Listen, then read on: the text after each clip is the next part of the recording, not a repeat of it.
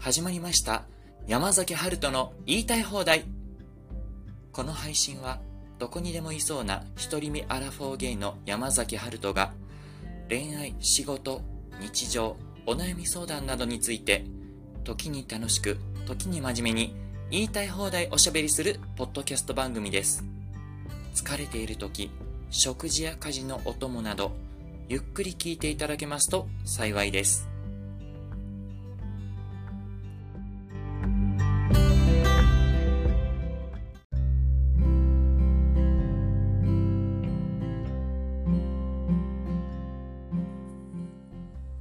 ことで2回目始めていきます。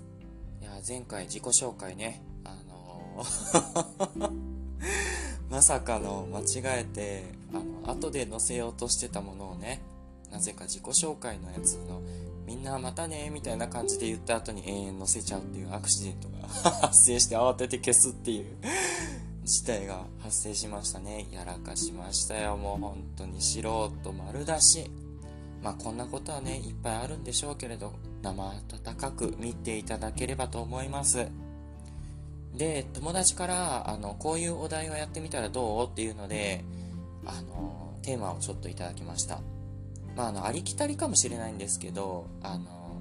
最近ハマってるものは何ということでお話ししてみてはどうかということでですね。最近ハマってるものうんまあハマってるかどうかわかんないんですけどあの土日の朝はあのパウチのお粥を食べるっていうことにハマってます。あのなんか大体金曜日の夜とかはとかまあ土曜日の夜とか、まあ、飲みに行ったりすること多いんですけど飲みに行くとまあまあいろいろ食べると思うんですよね。まあ僕食べるの好きなんであのだし巻き卵とか餃子とかね。なんだろうなんとかあの挟み揚げとかいっぱい食べるんですけどで飲むんですけどね。やっぱりこう40歳にもなるとですねあの 胃もたれが生じてくるんですよね。なのであのそういうちょっと疲れ切った胃に対してこうお粥をとろっと流し込む。であのただ白粥を流し込むだけだとちょっと味がつまんないからあのお茶漬けの素をこう上からかけてで白粥でこう混ぜて食べるんですよ。そしたらねあの意外と全然いけます。で僕あの普通の食事の時でもあの 何て言うかなお豆腐とかを温めてレンジで2分ぐらいチンしてでそこにあの電気ケトルで温めたお湯をかけてでそこにこうお茶漬けの素を入れてあのお豆腐茶漬けっていうのをよくやってんですけど特に冬場とかはね。でそういうのをやってるとまあお茶漬けの素って結構常備してあるので、まあ、こういう白粥を食べようってなった時にも全然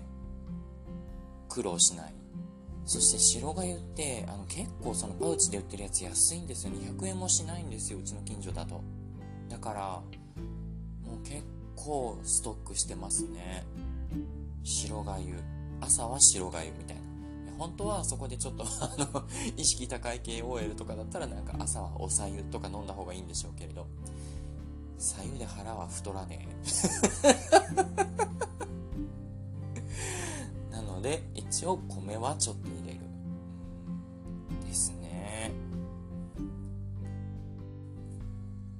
あとハマってるもので言えばあのまあ今の時期特有なのかもしれないですけど僕あの首からかけるタイプのウェアラブルファンあのなんか扇風機がこうくっついてる首からかけるやつあれはもうほぼ毎日つけてますね。首から引っ掛けて通勤する時とか、まあ、仕事中も正直つけてますし職場がねあのエアコン効かしてるはずなんですけど全然冷たくなんないんですよね。だからもう本当にいつも暑いなと思いながら仕事してるからもうなんかウェアラブルファン稼働しまくりですよもう。でもあれの難点はあの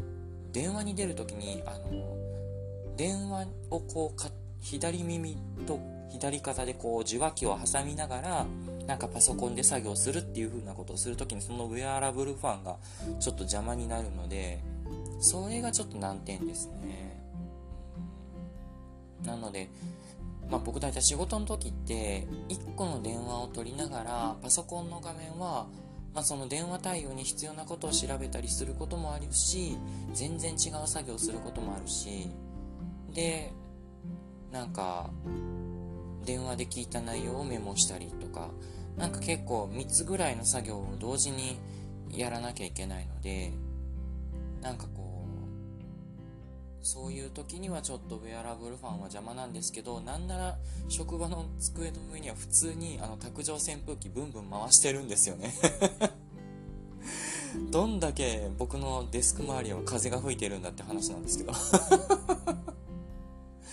そういや本当に職場暑くてちゃんとエアコンつけてるんですけどでもね僕エアコンの設定温度をあの25度でも室あのエアコンの設定温度を25度にしたところで部屋の温度が25度になるわけじゃないんですよね。でうちなんかもうテナントビルのほぼワンフロアを使ってるから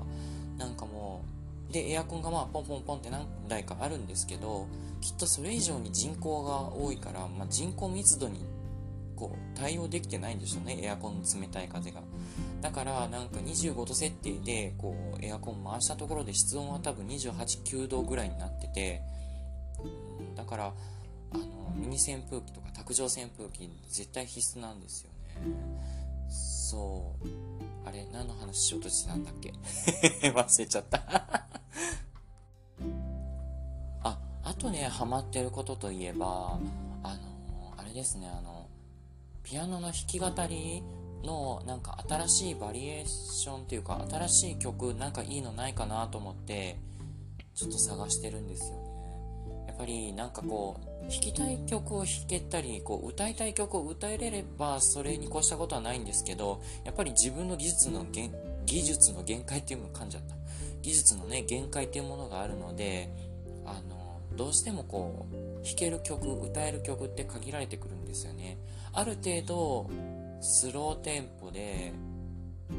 まあ、演奏しやすくて、で、こう、なんか自分が好きな曲ってなると結構限られてくるんですよね。僕大体のどんな曲好きかっていうと、まあ、すでにあのインスタとかに載せたりツイッターに載せたりはしてるんですけどえっと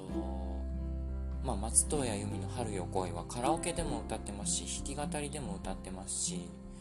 あとはアンジェラ・アキさんの手紙背景15の私へでしたっけ？とかうんとまあ中島みゆきさんの糸とか一期一会とかですね。ああいうのもまあ我流ですけどね。完全に聞いてあのあこの曲こういう風に演奏したらどうかなって演奏してまあ自分で考えて演奏してでまあ歌ってみたいな感じで。でこう歌を歌うにもあの闇雲にこう上手に歌えばいいっていうもんじゃなくてあのポイントがあってここの音程はすごく正確に歌わないといけないとかここはちょっと外しても大丈夫だけど強弱はしっかりつけないといけないとかうんなんかそういう緩急がすごいやっぱり極め出すといろいろ出てくるんですよね。なのでそういうのをずっとやってるとすごいあのもうすごい時間経つの早いんですよ。でまあそんなこんなちょっとこう一曲一曲ハマっててまあ今ちょっと練習してるのはあのこれいろんな方がカバーされてるんでしょうけどまあ原曲はあの山口百恵さんの「コスモス」ですよね。うん。あれの夏川りみバージョンが好きなんですよね。わかる方いらっしゃるのかちょっとわかんないんですけど、うん、とか、その辺もちょっと練習して、それはだいぶ形にはなってきたんですけど、今度やっぱり、あの、スタジオ練習をまだあんまりしてないので、スタジオ練習をしてみたいなっていうのがありますね。うん、あとは、あの、なんだっけ。まあ、今ちょっとまだ完成してないのは、ジュジュのこの夜を止めてよとかも今練習中。ちょっと完成するのかどうかわかんないんですけどうんここの部分はこの演奏だとちょっと原曲の世界観崩すなとかうんまあなんか原曲の世界観に寄りすぎてオリジナルの感じが全然ないなとかやっぱり歌とピアノ演奏のバランスっていうのがあってピアノがきらびやかになりすぎると歌が死んじゃう。歌を頑張りすぎるとピアノが生きてこないというこのバランス感覚がすごい難しいんですよね。だかそういうこうなんかそういうバランスをいろいろこう研究してるとなんかあっという間に どんどん何年もかかっちゃうんですけどね、うん、まあでも楽しいんですよねそれが。なんかできたって思って達成感を味わえる時にあ納得のいくものができたみたいなね。まあだからそれもある意味長期的にはハマってるのかもしれないです。うんあとハマってるもの。うんハマってるものね。なんだろう。まあ、ハマってるってほどじゃないんでしょうけれど、あの、こう、一応僕もあの、恋人募集中、絶賛募集中、かっこ40歳なので、あの 出会いには積極的。うん、なので、あの、お会いすることには、まあ、ハマってるじゃないけど、お会いするときに、例えば、今日はこういう洋服で行こうとか、この人はこういうテイストだから自分はこういう出方をしようとか、まあ、ある程度自分らしさはそのままでいこうとは思うんですけどやっぱりこう TPO とか相手をに合わせるみたいなのをやっぱ考えるので、うん、まあその服選びとかスケジューリングとか、まあ、そういうのはハマってるわけじゃないけど、うん、楽しむようにはしてます。うん、でもそれで言うと結構その初対面で会う時に襟付きの服着がち。そう T シャツ1枚とかでは会いに行くことってあんまりないんですよね。何なんだろう。なんか清潔感があるように見せたいっていう心理が働くんですかね。かといって襟付きのボタンダウンのなんかポロシャツとか着ちゃうとなんかおじさん臭くなっちゃうかなとかも思うんですけどまあ襟付きのポロシャツでこうボタンダウンのポロシャツとか着ていく時はまあズボンはちょっと遊ぶ柄を入れてみたりとか、まあ、ちょっと緩急はつけないと本当におじさんになっちゃうから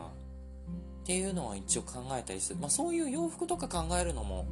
好きですね。まあ最近ハマってることっていうかもうずっとハマってるっちゃハマってるんですけど、もう何年恋人いないんだって感じで、まあずっとね、出会いに関して積極的で、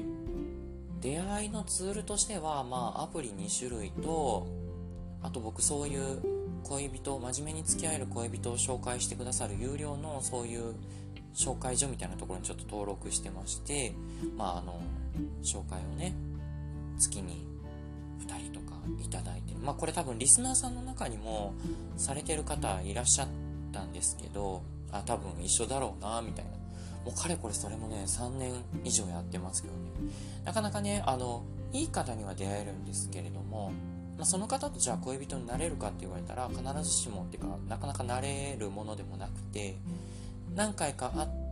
ているうちにやっぱりタイミングが僕の方が遅かったりしてすいません、なんかちょっと別の人とお付き合いすることになりまして、みたいな感じで、ああ、じゃんじゃん、みたいな感じで終わっちゃうのね、ありがちですよね。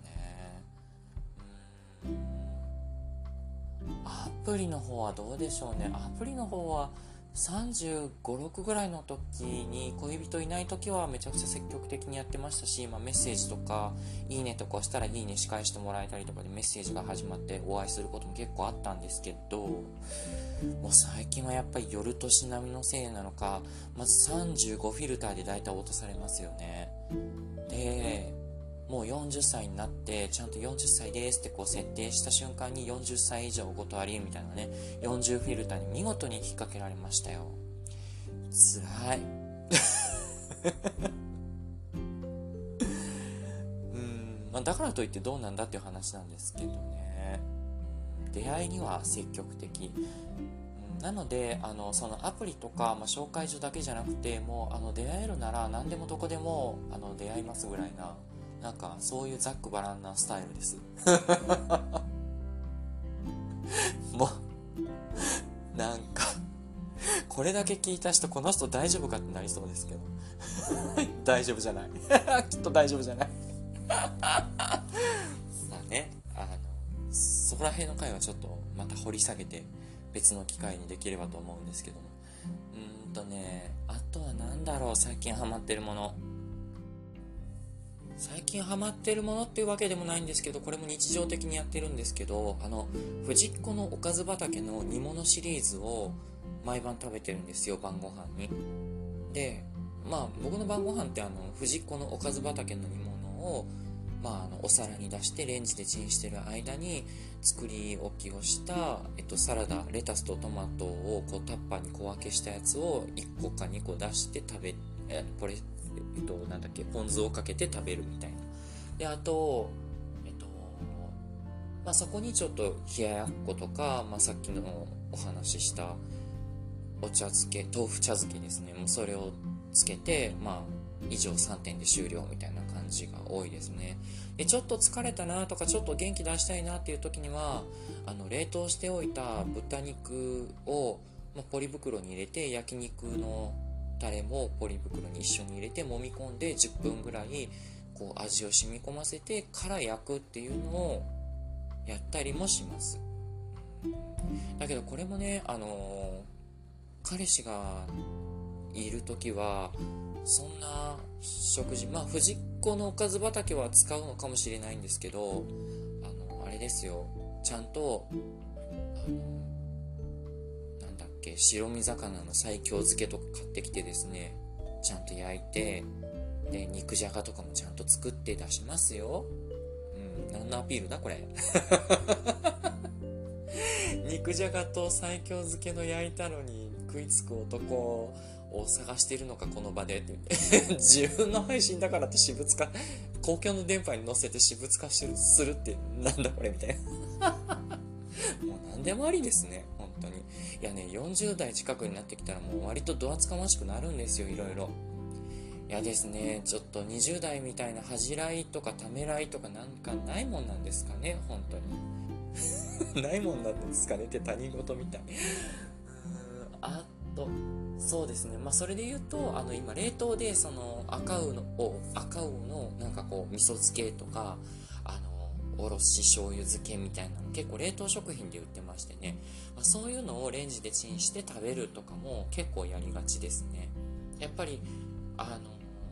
藤子のおかず畑の煮物とお豆腐と野菜サラダだけだとちょっとなんか動物性のタンパク質ないかなみたいな気もしてきてそういうのがちょっと枯渇してんなって思う時はそういうのつけたりします、うん、あとハマってること。ってることなんだろう。あとハマってると言えるのかは分かんないんですけどお友達のお家にお呼ばれして、まあ、そこで、まあ、ちょっとみんなでピザとか頼んでウェイウェイって楽しむのとかは今年に入って何度かしましたしあとオンライン飲み会もやってますね。まあそれはちょっとハマってるかもしれないです。あの LINE 通話 LINE のグループ通話だと結構なんだろう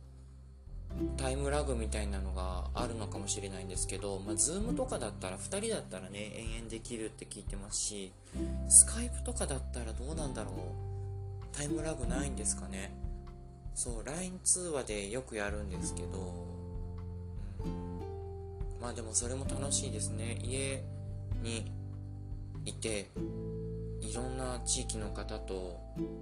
つながれますし、うん、まあ僕お酒そんなにきっと強くはないんですけどっていう自称 でも飲むのは好きなので、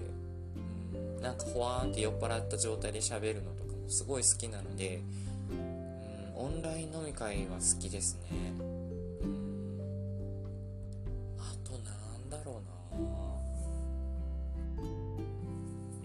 かハマってるものって言って僕すごいいっぱい多種類いましたよね。そんなにあれこれハマってるってなんかそれはもうもはやハマってるのか何なのかもう分かんないですよね。ハマってる。ハマってる。なんだろう。ハマってるの定義ってそもそも何なんだろう。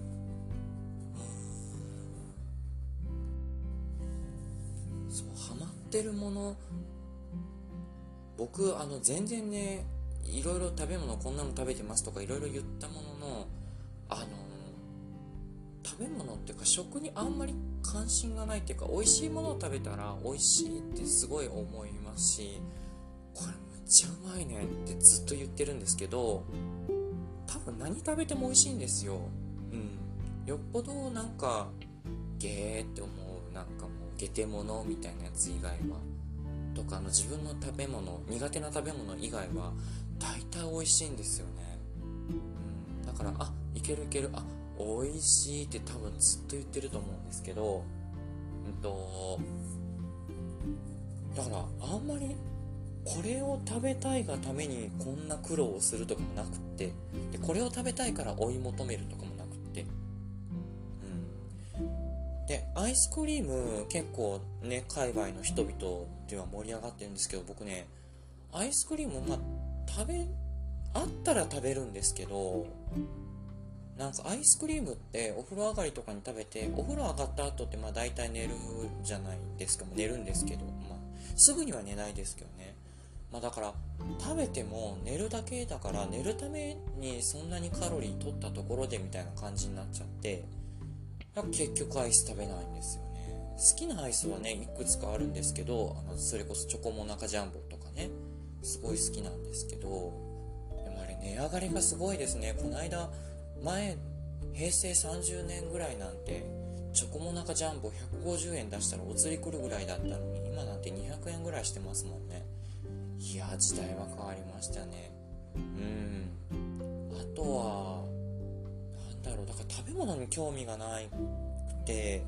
あのどちらかというと何を食べるかよりも誰と食べるかなんですよ僕って。だからその人と一緒に過ごす時間っていうのがすごい好きなんですよね。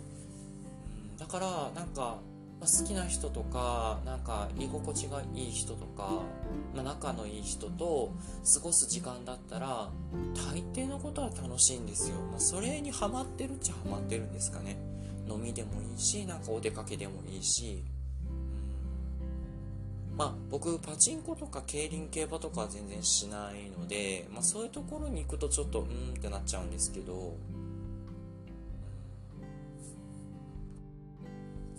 でもあのハマってるって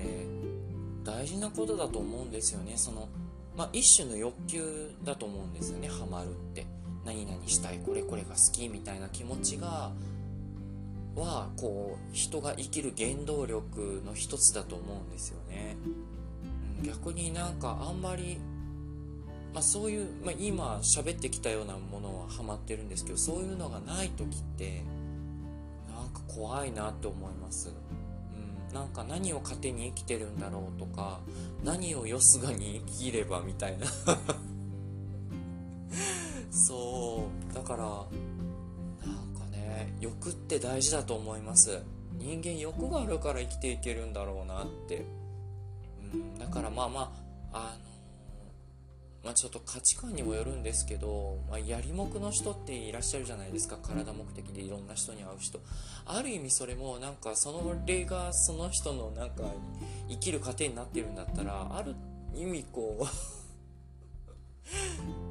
まあなんか人間らしく生きてんのかななんてこう客観的に眺めてはいますけど眺めるだけですけど。パンって手叩いちゃった。うんそうですね。だから食欲だから食にこううるさいっていうかあのグルメな人もうすごい羨ましいんですよね。食べ物美味しい食べ物ここのお店美味しいよとかいろいろ知ってる人。もうどうやって調べんのみたいな。こんなに食べ物屋さん引きひしめき合ってんの？どうやって一本釣りで引き当てんの？とか。それは何ですか？あの一人で行くんですか？みたいな。いや本当に。そういうのができる人は羨ましい。僕何を隠そう？一人でご飯屋さん行くのすごい苦手なんですよ。寂しくなるんです。あのだから僕本当は一人で夕ご飯家で食べるのすごい嫌なんですよ。だからあの、まあ、大事にしてないって言ったらあの藤子さんとかにいろいろ怒られそうなんですけどあの 藤子のそのおかず畑の煮物のやつを温めてとかです作り置きしたサラダとなんかお豆腐冷ややっこ本当に簡単にサラサラって済ませちゃうのはなんか一人だと別にいろいろ作ったところでそんなに楽しいと思えないんですよ。そうだからなんかもうほぼ毎日それなんですよね実は、っていうぐらい別に何食べてもうん美味しいぐらいな作業みたいな感じなんですよね。それは何でかっていうとやっぱり一人でご飯食べるのが寂しくて充実しないから作ろうって思う気も起きないっていう、ね、まあ、だからこれがね誰かと一緒に住んでるってなったらなったでなんか今日のご飯どうしようとかなんかいろいろ考えないといけなくて大変だなとかって思うのかもしれないんですけど、まあ、考える生みの苦しみはあるけれど、まあ、それが一旦頭に入ってしまえばなんかこう今日はこれにしよう今日はあれにしようこの間作ったこれから1週間経ってるからもうこれにしようとかねいろいろこうバリエーションが芽生えることによって、まあ、食卓もえー、またこれとかにならずにある程度充実できるのかなとか思うんですけどね。それで言うとですねあの全然話変わるんですけどあのツイッターとかでもちょっと出てきている方もいらっしゃるかもしれないんですけどあの、やる気1%ご飯っていう、丸るみキッチンさんが出してる本ですね。これ僕ね、あの、全然料理しないくせに買ってるんですよ。あの、いつかね、恋人ができた時に、そのね、バリエーションよく、かつ、やる気1%でも作れるようにっていうことで、本当に調理工程とか使用する調理器具の数が少ない、あの、レシピ本なんですけど、それこう買っておくことでいつでも恋愛および同棲スタート可能みたいなね。こういうこと言ってるから恋人いないんですかね。膨らむ妄想 言いたいところだけあのええ声で言うっていうね。いや本当に。だからねあの作りもしない簡単レシピ本がどんどん増えるんですよ我が家。そう。ね本当にダメな習慣なんですけどね。いやでもこのやる気1%ご飯ならそんなに複雑な材料をいっぱい買わなくてもいいし調理器具。そもそも料理が僕あんまり得意か得意じゃないかで言ったらある程度はできるのかもしれないんですけどなんかあんまりこう面倒くさいんですよね。そもそも何がどう面倒くさいのかを分析して考えたところ調理器具を出すのが面倒くさいんですよ。だからあのせいぜいフライパンを出すせいぜいこう片手鍋を出すまあだからその程度、もう鍋2個以上とか、ちょっと、もうみたいな。だからなるべく、あの、電子レンジと鍋1個とかで済ませるようにしたいんですよね。だから僕あの、ちょっとこれいいのかわかんないんですけど、肉じゃがとかも、あの、レンジでチンして作るんですよ。なんか、それがいいのかどうかわかんないんですけど割とそれで済ませて今今まで付き合った恋人からはうん美味しいとは言われているんですけど髪の毛皿みたいな。何かみたいな感じ。単発やー言うねみたいな。流すほどの髪の毛あらへん言うねそう。やけど一応なんかその電子レンジで肉じゃが作るのはそんなに不評じゃなかったと思う。まあでも一応お肉とかの下処理はなんかするんかな。なんかもう久しく作ってへんから覚えてへんのですけど。うん。そういえばさっきあのウェアラブル扇風機の話しましたけど。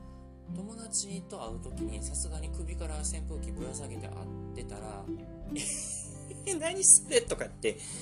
言われたらちょっとあれかなとか思うから一応ねハンディファンも持ってるんですよ普通にでもハンディファンとかそのウェアラブルファンめっちゃ言いにくいウェアラブルファン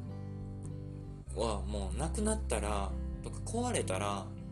ものすごいもう死活問題なぐらい使ってるからもう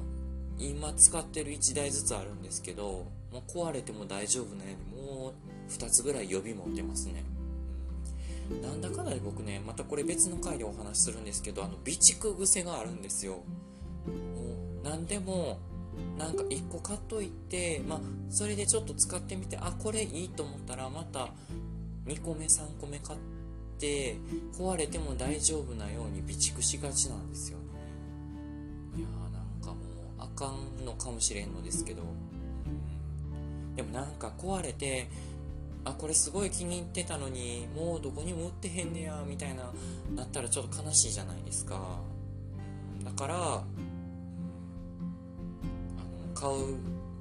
買い置きみたいな感じで買っちゃいがちなんですけどでもねそれで思うのがあの備蓄を備蓄っていうかまあ買い置きをしておいてなんかじゃあ例えばこうハンディファンなりをまあ1年2年3年ってこう使ってそろそろ電池の持ちが悪くなったなみたいに思ってじゃああの次の代のやつ出してこようと思った時に巷で流行ってるものと自分が買い置きしてたやつのなんかデザインの差とかがすごい激しくてもうやっぱり23年経つと機能とかデザインとかいろいろ新しくなるからそのいいと思ってた当時いいと思ってたものも割とこのあなんかちょっと時代遅れな感じがしてしまって、まあ、それでも結局使うは使うんですけどね今までと変わらずっていう感じなんで、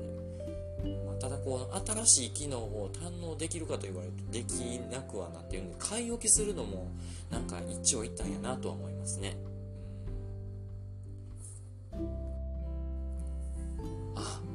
あのハマってるっていうよりも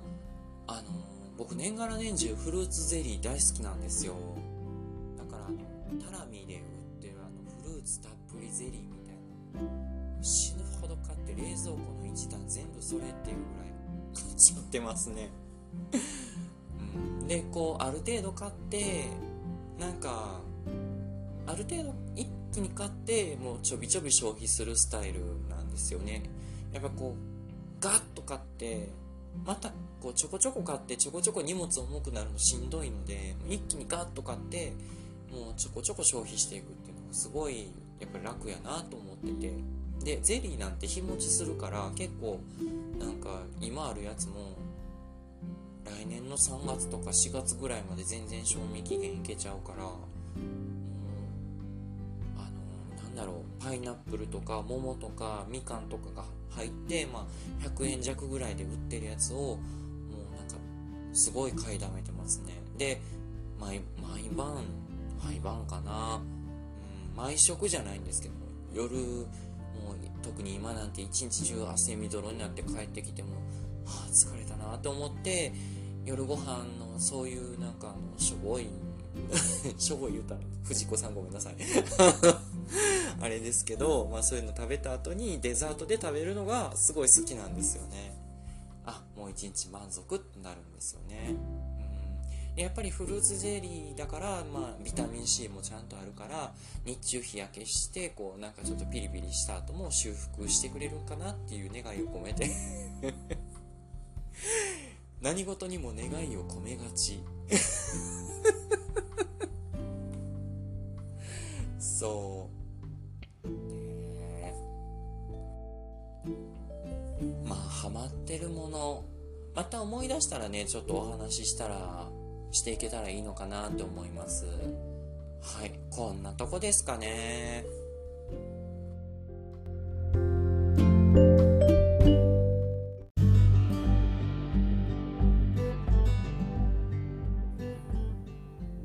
山崎春人の言いたい放題では